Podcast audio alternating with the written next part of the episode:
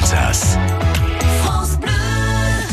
Si vous étiez avec nous tout au long de cet été hein, pour le voyage en Alsace, on n'a pas trop souffert de la chaleur puisque cette année, Guiva nous a emmené le long de l'eau, en commençant bien sûr par le Rhin. Aujourd'hui, retour d'un beau moment de notre voyage en Alsace dans les Hautes-Chaumes qui propose toute l'année et en particulier en été des balades fantastiques. Alors, on suit le cours d'eau et on ouvre grand les yeux. Par exemple, si vous êtes au ballon d'Alsace, la vallée de la Dolère est visible presque jusqu'au bout.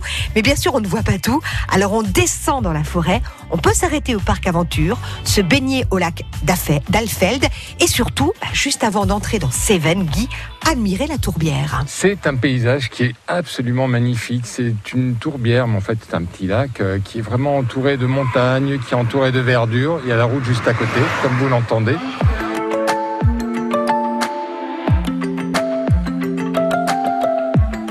C'est vraiment très beau. On est ici avec Marie-Claire Hassler. Bonjour madame. Bonjour. Vous êtes une habitante de Cévennes Oui, native de Cévennes. J'ai toujours vécu à Cévennes, sauf quelques années.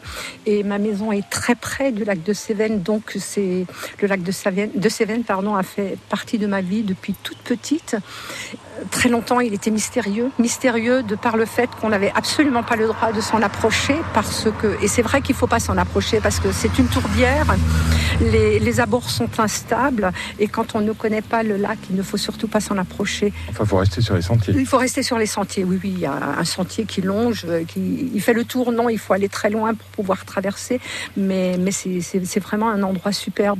Et comme dit, qui était particulièrement attirant par ce côté mystérieux, parce qu'il fallait pas y aller. Et pour l'anecdote, mes parents, ma grand-mère me disaient toujours qu'il y avait au fond du lac une espèce de créature qu'on appelait le Rokamon.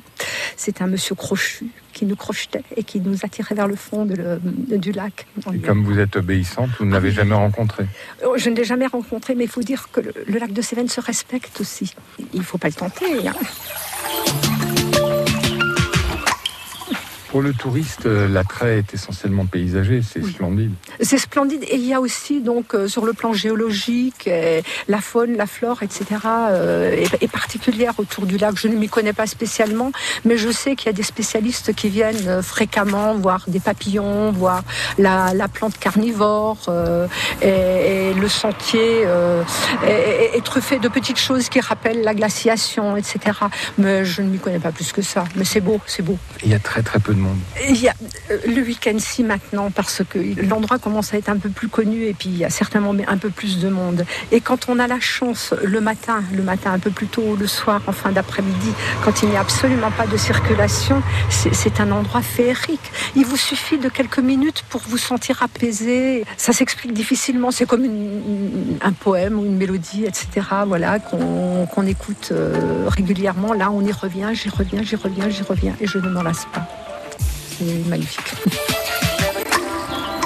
C'est vraiment un lieu à découvrir. Hein. Voyez les images sur francebleu.fr, programme Le Voyage en Alsace. Et, si tout ça vous creuse un petit peu, vous trouverez à Cévennes un très bel hôtel-restaurant à la sortie du village en direction de Dolleren. Retrouvez tout le Voyage en Alsace 2020 sur francebleu.fr, émission Le Voyage en Alsace.